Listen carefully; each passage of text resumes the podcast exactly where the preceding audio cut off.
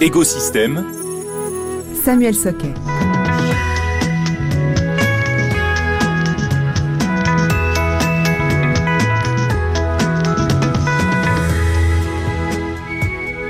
Vous avez des enfants? Si oui, vous vous inquiétez sûrement des heures qu'ils et elles passent sur TikTok, sur Snapchat ou sur leurs jeux vidéo. Vous n'avez pas d'enfants, et même si vous en avez d'ailleurs, peut-être que vous vous interrogez sur le temps que vous passez chaque jour derrière vos écrans à consulter telle ou telle appli. Adultes, enfants, on est tous et toutes contrôlés par les outils numériques. Et c'est bien normal, c'est pour ça qu'ils ont été conçus. Pour capter notre attention. Des armées de neurologues et de stratèges en marketing travaillent pour Google, pour Apple, pour Facebook, pour pirater notre cerveau. Et ça marche. Parce que sur les réseaux sociaux, c'est comme au casino, tout y est conçu pour nous rendre accros. Dès qu'on reçoit un like sur Instagram, dès qu'on voit grandir notre nombre de followers sur Twitter, le circuit de la récompense est activé dans notre cerveau. On reçoit une décharge de dopamine et on en veut encore. On est devenu addict aux signes d'approbation sociale. Mais il y a autre chose, vous y avez pensé? Plus on passe de temps à cliquer, à scroller, à liker, plus les géants du web connaissent nos attentes et nous proposent des pubs hyper personnalisées pour nous permettre d'acheter en un clic tout ce dont on n'a pas besoin.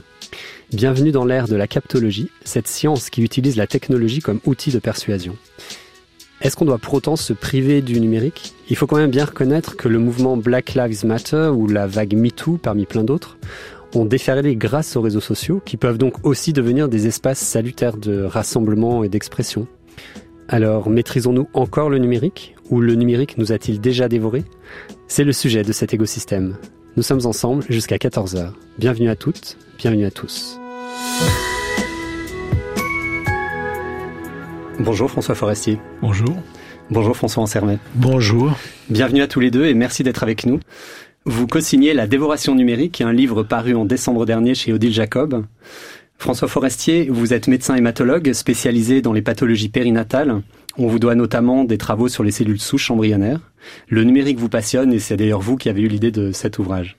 François Ansermet, vous êtes psychanalyste, professeur honoraire de pédopsychiatrie aux universités de Lausanne et de Genève.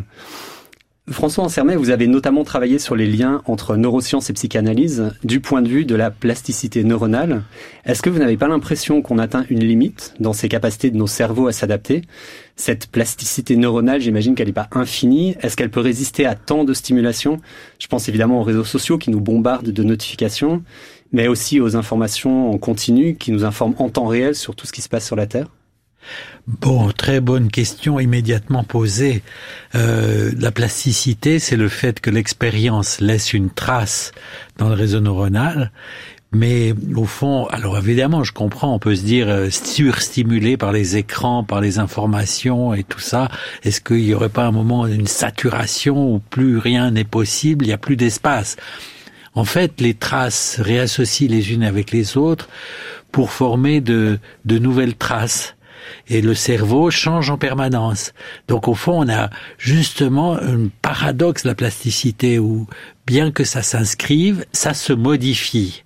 Ça veut dire aussi que la personne, elle a une possibilité de se transformer malgré les traces. Elle n'est pas une construction comme une pâte à modeler qui est entièrement déterminée par l'environnement, par la société.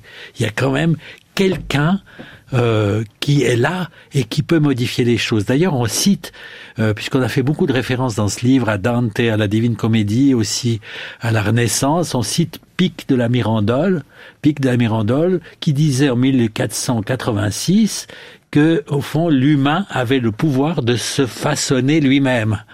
Donc, je réponds à votre question en disant oui, c'est impressionnant la saturation de traces qui résultent de ces stimulations, mais d'un autre côté non, parce que l'humain n'est pas passif, il est actif et il peut aussi transformer ce qui se passe. Et j'ajouterai encore un point en disant au fond, euh, c'est des dispositifs, le numérique, les, les réseaux sociaux, les, c'est des dispositifs qui peuvent avoir un côté désorganisateur, oppressif, tyrannique, mais c'est aussi des dispositifs qui permettent, comme des instruments de musique, d'autres choses, de faire quelque chose de différent. Vous l'avez dit dans votre introduction. D'un côté, ça asservit, aliène, et de l'autre côté, ça permet des, des mouvements sociaux vers une certaine liberté. Parmi toutes les conséquences de ces outils numériques, comme vous les thématisez dans votre livre, il y a ce syndrome euh, FOMO, qui est l'acronyme euh, anglais de Fear of Missing Out, qu'on pourrait traduire par la peur de passer à côté de quelque chose. En quoi cette peur, qui est un petit peu humaine, elle est devenue une pathologie? La peur de manquer, elle n'est pas propre aux réseaux sociaux, elle est propre à l'humain qui a une avidité, un désir euh, d'être présent. Peut-être ce qui est particulier, là c'est une addiction, quoi, que cette histoire. Mais euh, ce qui peut m'inquiéter plus que l'addiction aux réseaux sociaux, c'est une sorte, comme le dit le philosophe François Hartog, de présentisme. C'est-à-dire d'avoir un monde qui n'est que présent, qui n'a pas d'histoire, et peut-être s'il n'a pas d'histoire, il n'a pas non plus d'avenir. Ça veut dire qu'il faut toujours être là où ça se passe et toujours montrer qu'on est là. Montrer il n'y a pas de moment de vide un petit peu, c'est ça que vous voulez dire? Ce que je veux dire, c'est que oui, c'est deux choses, qu'il n'y a pas de moment de vide, qui manque ce vide, ce vide créateur, ce vide à partir duquel on peut choisir, on peut advenir, on peut transformer, mais ça veut dire aussi qu'il n'y a plus d'histoire. C'est ce qui, est frappant, c'est le risque que ça se passe dans une immédiateté, un impérialisme du présent, qui fait que la notion du passé et la notion de l'avenir est peut-être absorbée dans cette, ce présent. C'est quand même curieux parce qu'on peut dire que l'instant, le présent, c'est ce qui est le plus inaccessible. C'est aussi ce sur quoi on cherche beaucoup à travailler avec des techniques notamment euh, qui nous aident à nous ancrer dans le présent. C'est un peu une thématique très contemporaine de vouloir chercher à s'ancrer dans le présent. Et ce que vous dites, c'est que ces outils nous ancrent dans le présent, mais nous détachent quoi de notre euh, part humaine. De pourquoi c'est un problème que ce soit plus que présent? La question, c'est est-on vraiment dans le présent quand on est absorbé par les réseaux sociaux? Est-ce qu'on n'est pas dans un monde où on est avalé? Dans une certaine mesure, dévoré par le présent. C'est du reste le titre de votre ouvrage, La dévoration numérique. En tant qu'utilisateur, on est consentant du fait d'être contraint et trompé. On sait tous, selon une formule qui est devenue célèbre, que si c'est gratuit, c'est nous le produit. Est-ce que vous pouvez nous expliquer quel est le mécanisme par lequel on se rend finalement volontairement dépendant? François Forestier. Alors, je pense que cette dépendance, en fait, elle est liée à tous les bénéfices qu'on peut au début en, obtenir. C'est-à-dire que globalement, c'est quand même euh, commander avec un clic, euh, avoir des connaissances, des vidéos, des films euh, à profusion. C'est quand même assez sympathique. Il faut quand même leur, connaître. Et puis on a bien vu aussi que pendant la pandémie, tout le bénéfice qu'on pouvait avoir avec effectivement, les réseaux sociaux n'ont pas que des que des défauts, ils ont quelques qualités. Et on a vu que c'était ouais, c'était jouable. Maintenant, le fait de, de, se dire que ce que François a appelé avec la Boétie euh, la servitude volontaire, l'humain effectivement a créé le numérique. Maintenant, on sent bien très, très clairement qu'on est dans la quatrième révolution et que le numérique nous dévore. Honnêtement, c'est une évidence. Quand vous voyez toutes les, tous les impacts du numérique qui sont dans l'informatique avancée, dans la réalité virtuelle, dans l'intelligence artificielle, dans l'Internet des objets, dans la robotique, dans les réseaux de communication et maintenant de plus en plus les interfaces homme-machine, on y est quand même vraiment très investi. Mais si vous me permettez, moi je voudrais juste dire quelques mots sur ces réseaux sociaux qui personnellement m'inquiètent. Il m'inquiète pour plusieurs raisons. D'abord parce que il y a une immédiateté des pensées avec des réactions qui en découlent et qui n'ont, pas tant de latence, qui n'ont pas de recul, qui n'ont pas de filtre, qui n'ont pas de retenue. Et c'est quand même un tout petit peu quand même préoccupant. Ensuite, il y a une exaltation, je dirais pas dire du narcissisme, enfin du moi, qui est une espèce de moi prépondérant au détriment du lien social. On sent bien que, curieusement, euh, ce qui aurait pu être des, des liaisons avec autrui tue l'altérité et que ce lien social, nous y sommes extrêmement attachés. Euh, le problème, c'est qu'on peut devenir autre que soi-même à travers ça. C'est d'où toute la problématique de la servitude volontaire, de la Boétie. Au fond, on a des références très anciennes pour traiter de ce problème contemporain. La Boétie qui était en même temps que Montaigne, 1530-1563, il a écrit ce livre La servitude volontaire comme jeune homme à 18 ans, hein, avec un côté extraordinairement percutant. Alors il parle du tyran, il parle pas des réseaux sociaux, il parle pas du numérique. Il parle du tyran comme une puissance générée par ceux qui en souffrent. Euh, ce qui est très subtil et on peut se dire que avec les réseaux sociaux, avec le numérique, on a peut-être une servitude volontaire à son insu.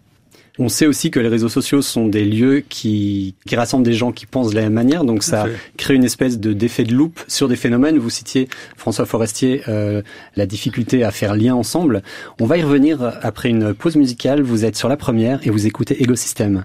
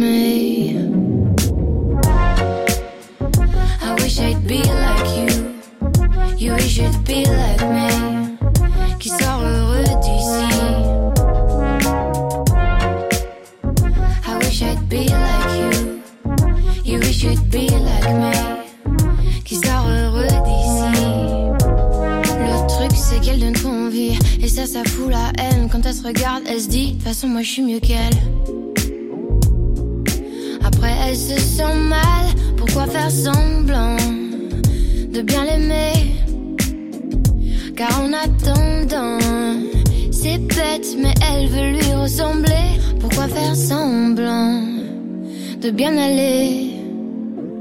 Dominique, elle ment. Sa vie n'est pas parfaite comme elle aime le montrer. Nobody's really happy. I wish I'd be like you.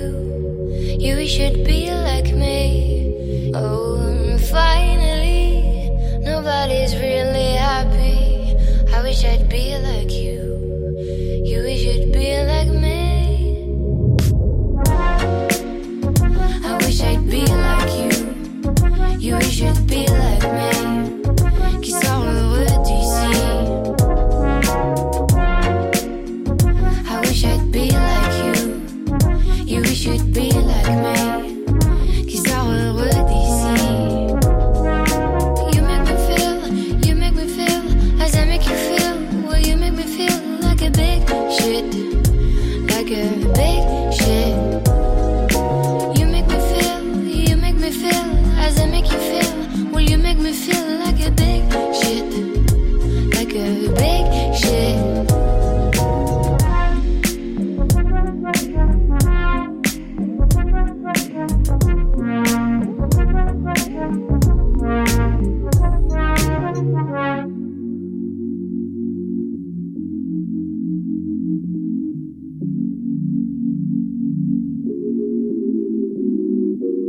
Angèle chantait Victime des réseaux. C'était en 2018 et quatre ans plus tard, tout porte à croire que les choses ne se sont pas arrangées. Être prisonnier du numérique, est-ce que c'est si grave que ça? On en parle avec François Forestier et François Ansermet, co-auteurs de La dévoration numérique, un essai paru le mois dernier. Alors j'ai appris dans votre ouvrage que les géants du web tels que Google, Amazon, Facebook, Apple, Microsoft, qu'on appelle les GAFAM, étaient très actifs dans les projets transhumanistes. Est-ce que vous pouvez expliquer le transhumanisme en quelques mots à quelqu'un comme moi qui n'y connaît rien François Forestier? Pardon. Alors, le transhumanisme, c'est très intéressant parce qu'en fait, il est quasiment né en même temps qu'Internet. Et le premier s'appelle Monsieur Esfandiari, qui en 1966 a commencé à donner les principes du transhumanisme pour humain transitoire. Et en fait, c'était défini en 90 euh, par Max More. L'avenir de l'humanité, dit-il, va être radicalement transformé par la technologie. Et nous, transhumains, nous envisageons la possibilité que l'être humain puisse subir des modifications telles que son rajeunissement, l'accroissement de son intelligence par des moyens biologiques ou artificiels, et la capacité de moduler son propre état psychologique, l'abolition de la souffrance et l'exploration de l'univers. En fait, ce qu'ils veulent dire, c'est que à partir du moment où des méthodes, des technologies sont capables de modifier l'humain pour le rendre supérieur, il faut surtout pas se priver. Et qu'il n'y a aucun problème d'éthique, il n'y a aucune barrière morale. Ce transhumain, les initiés l'abrègent H+, c'est, ils espèrent l'avènement d'un humain plus qu'humain, comme vous l'avez dit. La maladie et le handicap, mais aussi la vieillesse et pourquoi pas la mort, seraient donc des problèmes qu'on peut résoudre grâce à la technologie. Tous les deux, vous êtes cliniciens. Votre job, c'est de soulager la souffrance. La souffrance physique pour vous, monsieur Forestier, et la souffrance psychique pour vous, monsieur Ansermet. En quoi trouver des solutions techniques au handicap ou aux maladies est-il un problème selon vous, François Ansermet Alors là, euh, c'est pas un problème si on les trouve. La question, c'est celle de l'illusion de les trouver, puisque au fond, ces développements euh, laisse quand même la mort présente, euh, l'arbitraire de l'origine. Hein, c'est au fond les deux questions fondamentales des éléments les plus irreprésentables. D'où je viens, pourquoi je suis moi et pas quelqu'un d'autre, pourquoi ici et pas ailleurs, pourquoi maintenant et pas un autre temps, et où je vais, euh, est-ce que on peut se représenter la mort? La mort est irreprésentable. Avoir la perspective de dire que on va maîtriser la mort, on va se passer de la mort, on va quitter le vieillissement, on va maîtriser l'origine par des technologies de programmation de l'humain à travers des gamètes artificielles et des, et des manipulations du génome euh, nouvelles, enfin, il y a une part d'illusion. Il y a un pari qui est proprement humain. Le pari est beau, mais la possibilité balancée avec l'impossibilité n'est pas vraiment au centre du débat. Je crois que c'est peut-être ça l'essentiel de la question transhumaniste, c'est quelle est la place de l'impossible? Ça veut dire que là, on est dans une situation, si on pousse la réflexion euh, jusqu'où les, transhumanistes souhaitent aller, c'est-à-dire que on règle ces questions comme des problèmes auxquels on apporte une solution technique. Ça crée quoi chez l'humain? Un humain qui n'a plus peur de la mort, qui peut redéfinir d'où il vient. Ça crée quoi psychiquement? Bon, pour moi, mais là peut-être que je vais trop loin et que c'est ma façon de voir les choses. Mais le héros transhumain, pour moi, c'est une sorte de héros mélancolique. C'est une figure de la mélancolie qui est ni humain ni non humain, et qui est d'emblée adulte, toujours présent. Au fond, c'est une figure d'évacuation de la mort et de, de la limite de l'humain.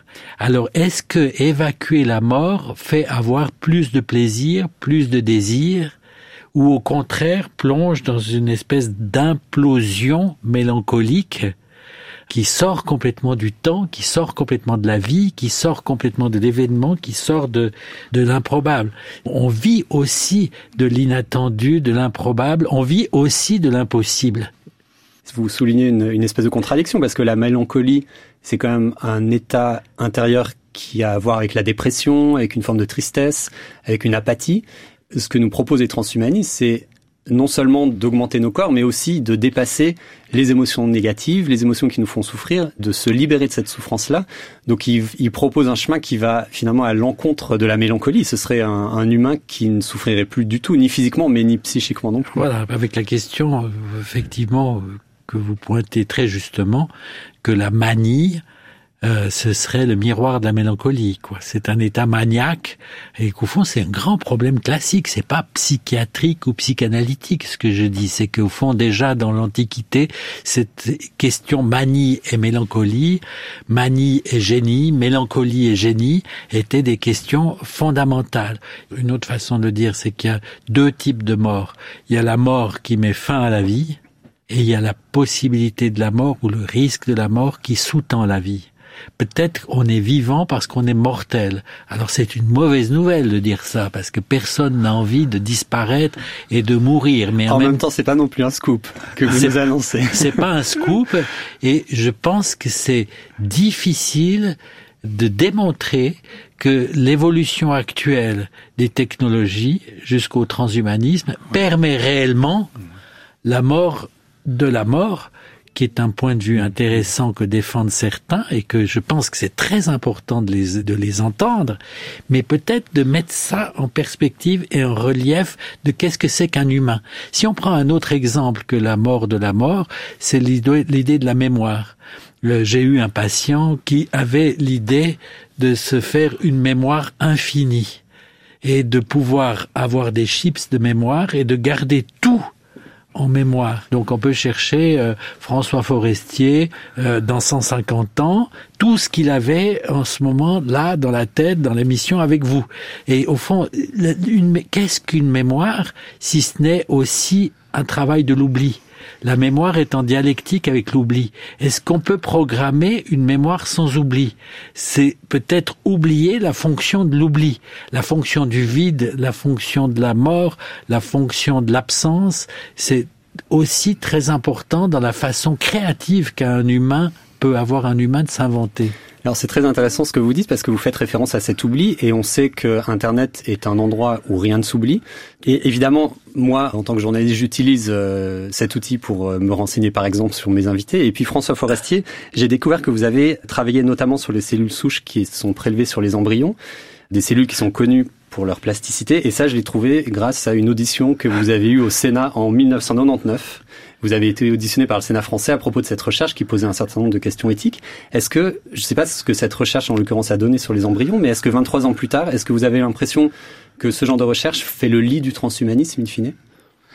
Alors, très clairement pas, dans la mesure où je pense que les, le transhumanisme, il a quelques caractéristiques. La première, c'est d'être profondément élitiste, profondément élitiste. Et la deuxième, c'est d'être profondément inégalitaire. En d'autres termes, les gens qui vont se réclamer immortels vont passer par un certain nombre de thérapeutiques extrêmement coûteuses que le commun des mortels très clairement ne pourra jamais avoir accès. Donc, c'est déjà pas tout à fait enfin, la notion de la démocratie telle qu'on peut l'entendre. En ce qui concerne maintenant les projets, les progrès euh, médicaux, honnêtement, ils sont euh, majeurs et il est évident, et vous le savez parfaitement, que le numérique fait aussi euh, progresser la médecine. Si vous regardez par exemple le rôle maintenant de l'intelligence artificielle dans l'imagerie, c'est considérable, euh, indéniablement. Ceci étant, l'humain doit être au centre de nos préoccupations, son problème financier majeur, l'humain, et et que la véritable barrière de non-transgression sont en fait des règles éthiques. Simplement ça. Donc si on met deux choses, l'humain au milieu de, toutes les préoccupations et l'éthique, je pense que ça, ça ira beaucoup mieux. Alors cette éthique, euh, François Ancermet, elle est au cœur de votre vie puisque vous êtes membre du Comité consultatif national d'éthique à Paris depuis 2013. Est-ce qu'avec vos collègues, vous planchez déjà sur le statut de cet humain augmenté? Je veux dire, à partir de quelle proportion de technologie on considère qu'un humain n'est plus tout à fait un humain C'est une question que vous vous posez avec vos collègues Bon, oui, tout à fait.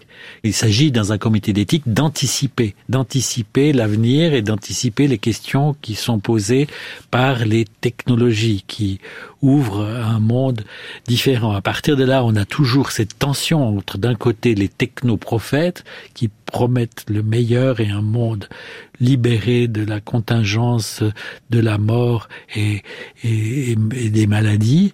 Et puis il y a les techno-catastrophistes qui au contraire dénoncent que tout ça dévie de l'humain et que la bonne nature est évacuée alors que la nature procure aussi pas mal de problèmes jusqu'à des virus qui viennent mettre en panne la société malgré ses exubérances numériques.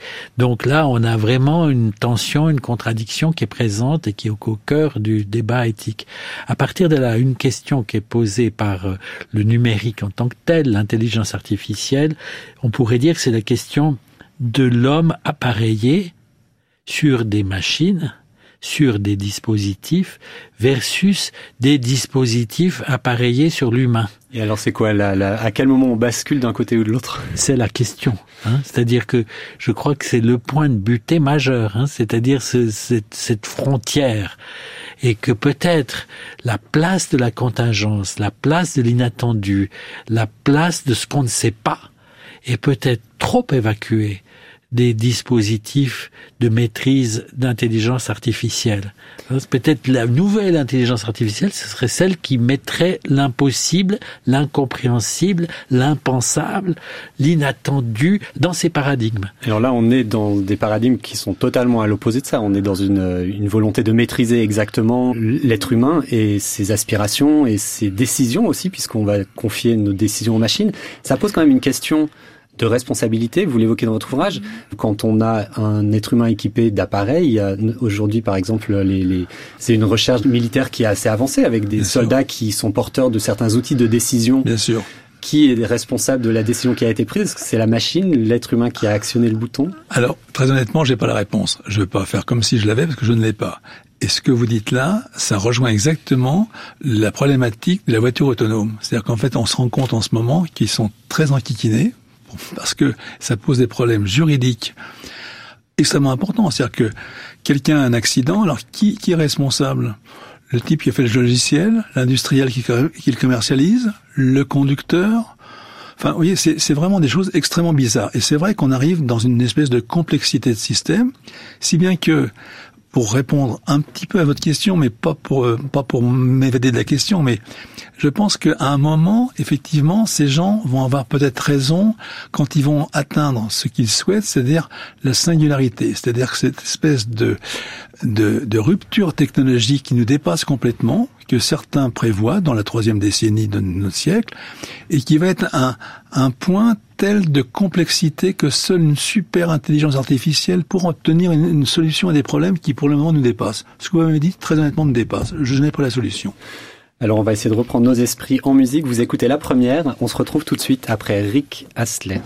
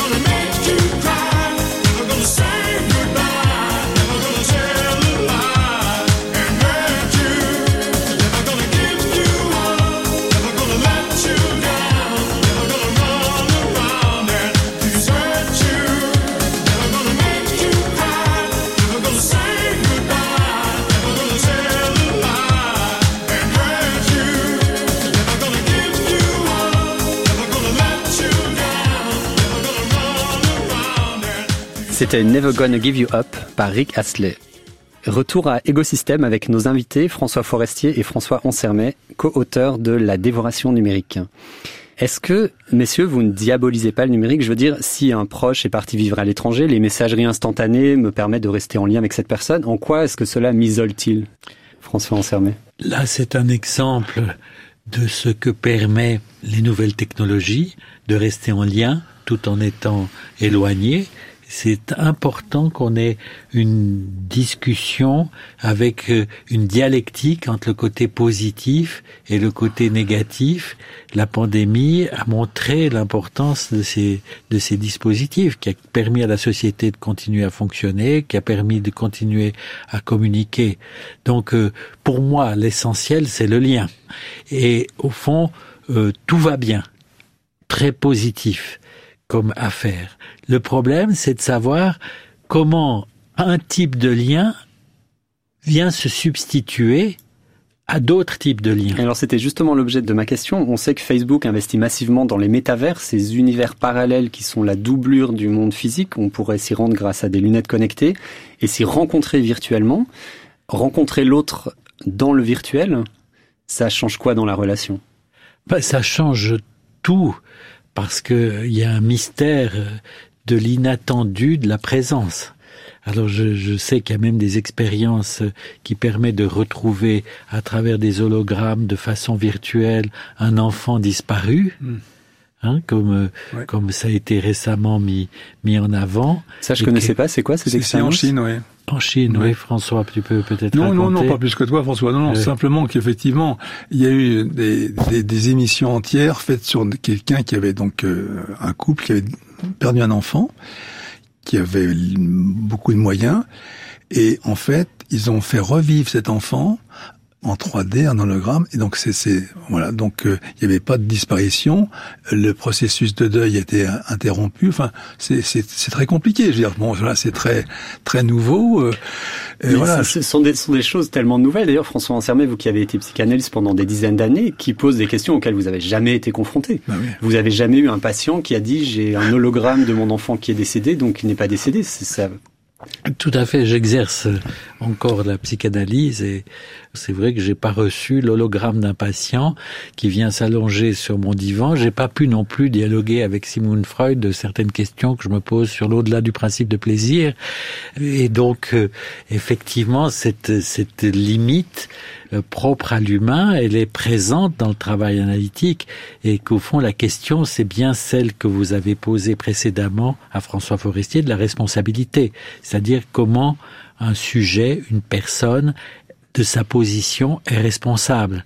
Qu'est-ce qui, qu'est-ce qui va inventer comme réponse hein, Et que, au fond, tout ça est totalement marqué par l'imprévisible, par l'incertain, par des dimensions qui sont dans une certaine mesure contraires à la perspective totale, de totalitaire. Vous comprenez mon hésitation, hein, c'est-à-dire de, de, de dire que tout est présent, tout le passé est présent et tout le futur est présent parce qu'il est calculable dans le présent. Et puis tout le désir est accessible. Voilà, tout tout de suite, tout tout de suite encore plus, et que tout ça annule le temps, annule dans une certaine mesure la décision, annule le choix. On pourrait imaginer, mais tous- tous les patients euh, obsessionnels avec des doutes seraient très contents qu'à la place d'un analyste, on ait un algorithme qui vous dise maintenant faites ceci, faites cela. Ça pourrait être utile pour la bourse, ça pourrait être utile pour les bitcoins, mais ça pourrait être utile aussi pour euh, les choix amoureux, quoi. C'est-à-dire euh, calculer, enfin, on pourrait avoir la formule. Lacan, le psychanalyste, disait il n'y a pas de rapport sexuel, ça veut dire qu'il n'y a pas de formule pour cette question de, de la sexualité. On peut pas il n'y a pas de mode d'emploi. Hein, on peut se dire, voilà, on va avoir des quantités de paradigmes qui donnent des modes d'emploi. Donc moi, je serai dans mon bureau d'analyste, encore aujourd'hui dans ma pratique, et puis j'aurai à côté un truc branché sur euh, toute une série d'intelligence artificielle, et puis je dis, ben, toute chose étant égale par ailleurs, cher monsieur, voilà, et La- que voilà je lui présente l'hologramme de la femme qu'il lui faut, en disant, elle est ici à telle heure, à tel moment. Même les agences matrimoniales en raffoleraient. Alors, on on- sait que ce qui est le propre de l'humain, c'est aussi son ratage. C'est qu'il rate, et ce qui rate, rater encore, disait, euh, enfin, c'est un dialogue de Beckett, je crois. Beckett et Giacometti. Bon, rater encore, rater toujours. Peut-être dans l'idée de rater, il y a l'idée de créer. Je reviens sur l'amour que vous, vous évoquez. On- vous parlez dans votre ouvrage de l'intelligence du cœur, dont vous dites qu'elle est un prérequis pour l'amour. Vous dites aussi que cette intelligence du cœur est un prérequis pour la vie. Est-ce que vous craignez que l'humain augmenté ne soit plus capable d'aimer? C'est une question majeure.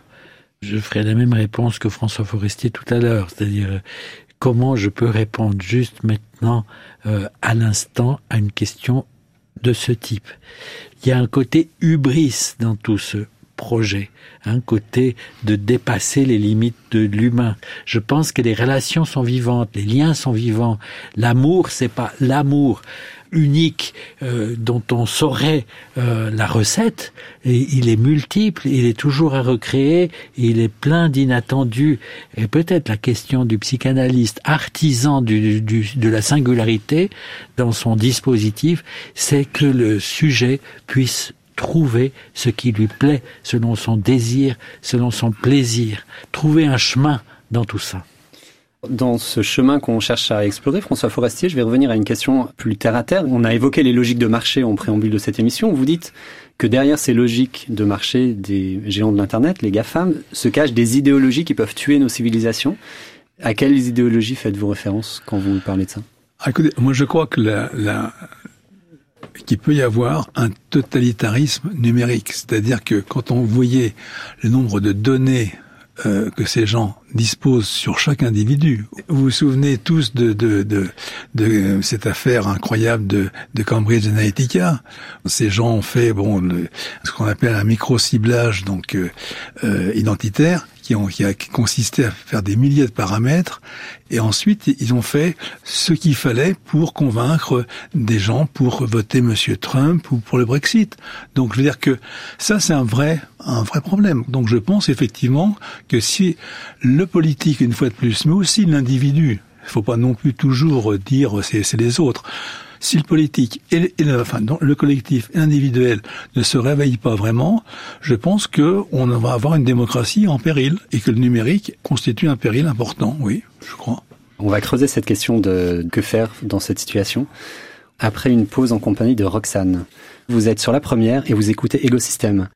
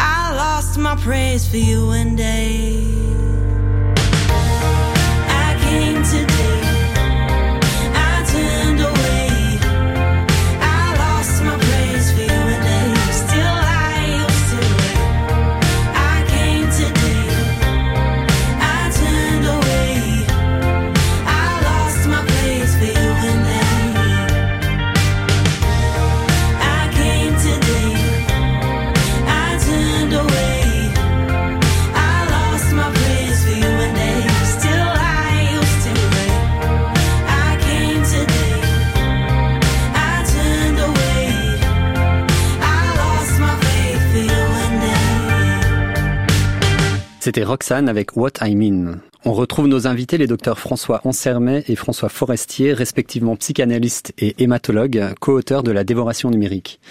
Tous deux, vous êtes cliniciens, donc je vais oser une question pratique. Je suis sûr que plein de gens se la posent depuis le début de l'émission. Quel remède pourriez-vous nous prescrire pour échapper à la dévoration numérique? Pour moi, il n'y a pas un remède seulement intime à cette affaire, il y a aussi un remède collectif. Ça touche, au fond, à l'individuel et au politique. Et je pense que c'est là le véritable enjeu d'un remède possible. Il faut penser de façon nouvelle la démocratie. Est-ce que euh, l'intelligence artificielle, le numérique, c'est une maladie, euh, est porteur d'un risque d'une maladie de la démocratie, ou est-ce que la démocratie doit remettre l'humain et le réveiller dans sa position de responsabilité, de choix? Je pense que c'est pas seulement un remède clinique, il faut y remédier aussi de façon sociale et collective. Et ça, je crois que on est convoqué à cette double dimension entre l'intime et le politique autour des risques et des chances de ce qu'on a appelé de manière générique le, le numérique. François Forestier. Vous avez parlé des, des, des solutions. Alors vous avez bien compris, nous ne sommes pas des, des lanceurs d'alerte ou des, on n'a aucune prétention par rapport à ça. Mais simplement, il y a, il y a un retour au bon sens qui, me, qui nous semble assez important. Je vous ai parlé tout à l'heure des brièvement des données personnelles. Très honnêtement, c'est quelque chose qui nous qui nous inquiète euh, vraiment. Et il y aurait une solution qui est toute simple. Ça serait la création d'une banque de données publique et qui serait soumise à une législation euh, issue d'un vote démocratique. Et à ce moment-là, c'est tout simple, mais chaque individu resterait le maître de ces données et lui permettant de donner ou non, euh, de donner un accès ou de refuser l'accès euh, à ces gens qui les exploitent. Ça, c'est un exemple, mais tout simple. C'est vrai aussi qu'il faut reconnaître que nous avons aussi en Europe la chance d'avoir des gens qui s'occupent de la régulation, sérieusement. Donc je, pense que la régulation est en cours. Euh, ça, là, on est dans les aspects sociaux. Comment le groupe va réguler ça Il y a aussi des personnes qui demandent que soit inscrite dans la législation un droit à la protection de l'attention, que ce soit reconnu comme une, une espèce de valeur qu'on a besoin de protéger. Mais quand même, dans le lien humain, vous vous opposez à cette réalité virtuelle qu'on évoque depuis tout à l'heure, une présence. Est-ce que être physiquement présent les uns aux autres, ça pourrait nous sauver de l'emprise du numérique? François Ansermet.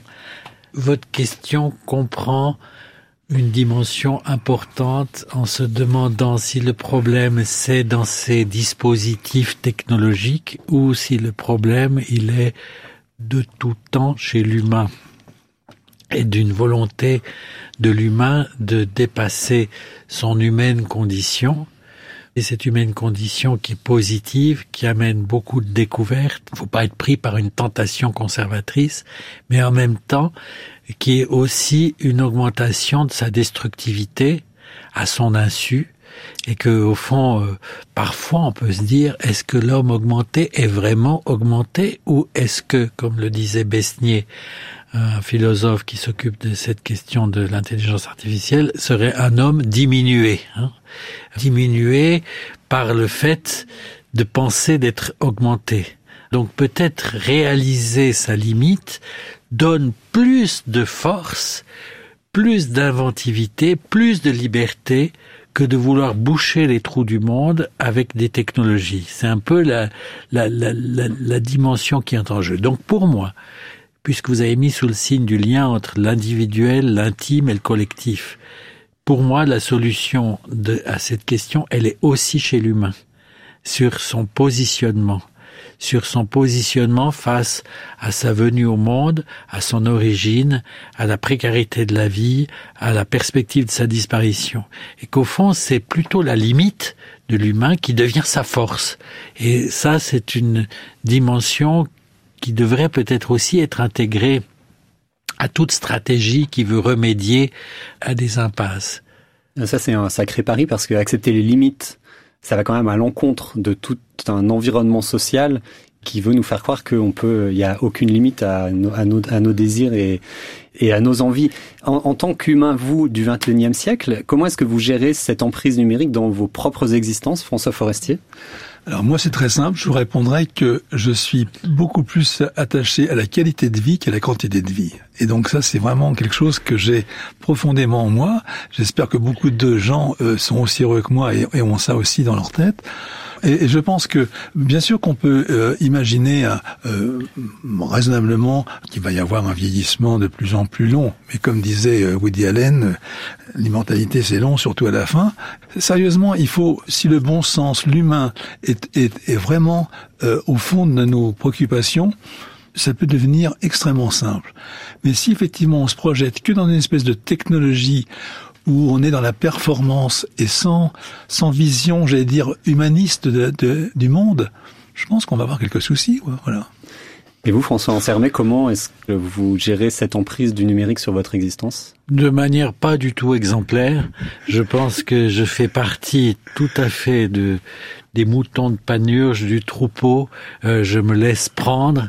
Hein, je crois que c'est justement la pour ça qu'on a parlé de la dévo- dévoration, c'est-à-dire euh, au fond plus comme cette figure qu'on cite aussi de la Divine Comédie, Erisishton dans le Purgatoire chant 23, hein, qui au fond plus il mangeait, plus il avait faim.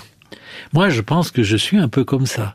Plus il mangeait, plus il avait faim, au point d'avaler tous ses biens jusqu'à euh, avaler, vendre sa fille pour euh, acheter à manger et jusqu'à finalement s'auto-dévorer. Anselm Japp, un penseur, a écrit un magnifique livre sur cette figure de Erisishton, hein, qui, qui décrit cette autodévoration de soi dans la perspective d'échapper à quelque chose. Et je pense que malheureusement, le, bon, je, je, je, je suis tout à fait atteint de ce syndrome euh, là aussi, hein, de, de, de, de, de, ne pas le vouloir, mais quand même, euh, mais quand même le, le le faire, quoi. Je vous ai pas trouvé sur Twitter. J'ai cherché votre fil Twitter, mais je l'ai pas trouvé. Vous n'êtes pas sur ce réseau social, Euh, François Ansermet. ben, au moins une chose que j'ai réussi, quoi.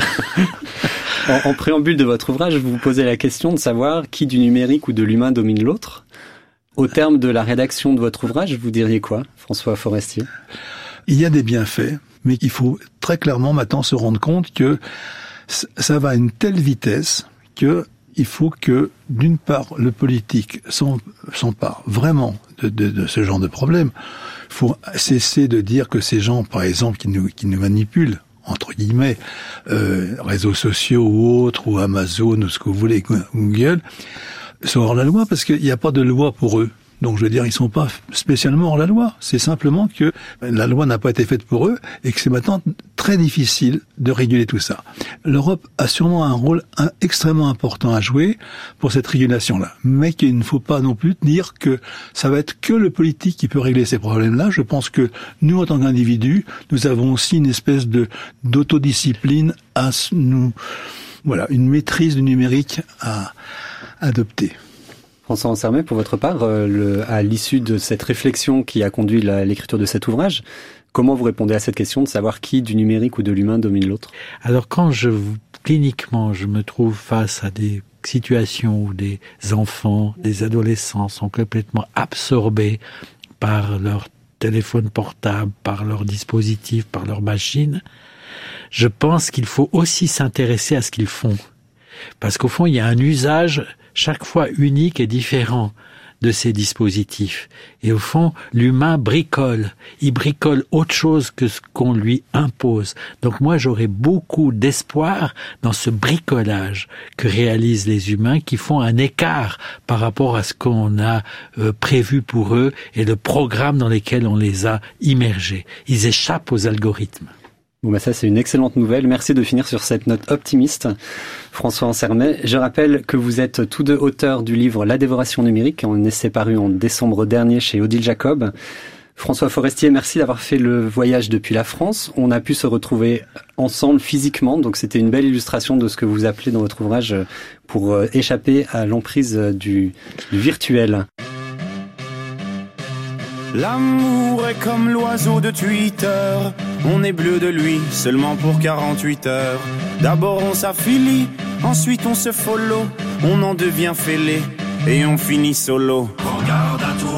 Et à tous ceux qui vous like, les sourires en plastique sont souvent des coups d'hashtag.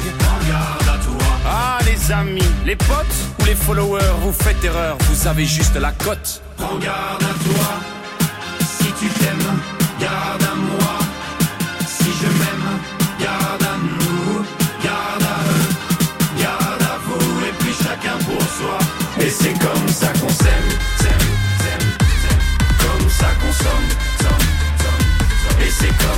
qu'on s'aime. Comme ça qu'on somme. Et c'est comme ça qu'on s'aime, s'aime, s'aime. Comme ça qu'on somme, somme.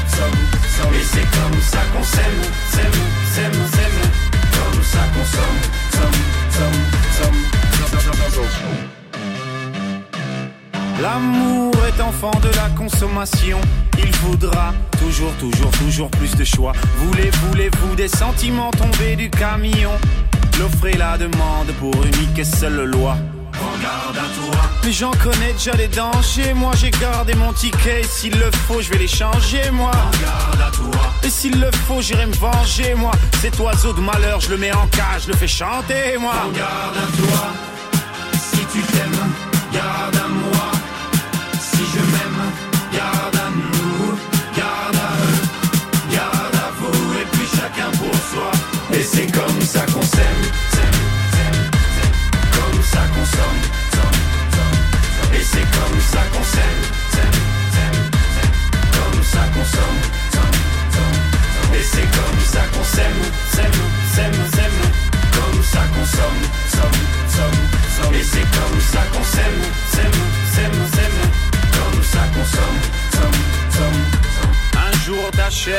un jour tu aimes, un jour tu jettes, mais un jour tu payes, un jour tu verras, on s'aimera, mais avant on crèvera tous comme des rats.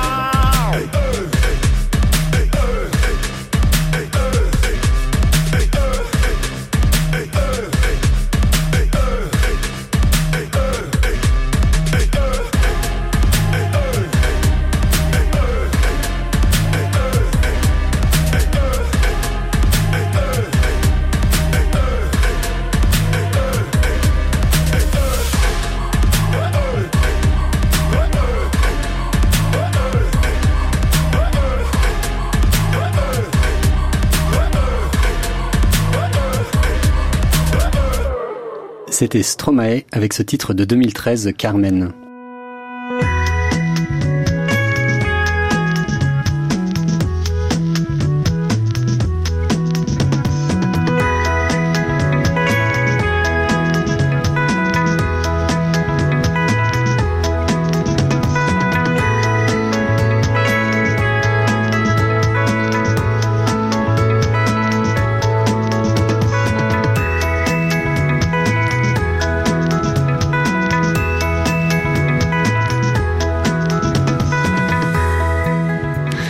Ecosystème, c'est fini pour aujourd'hui.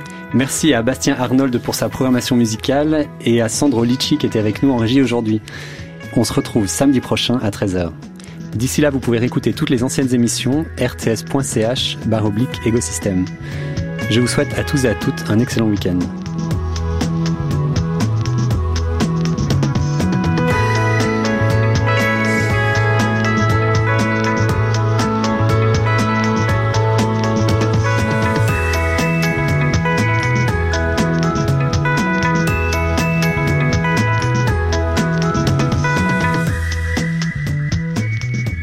Vous écoutez la première, il est 14h.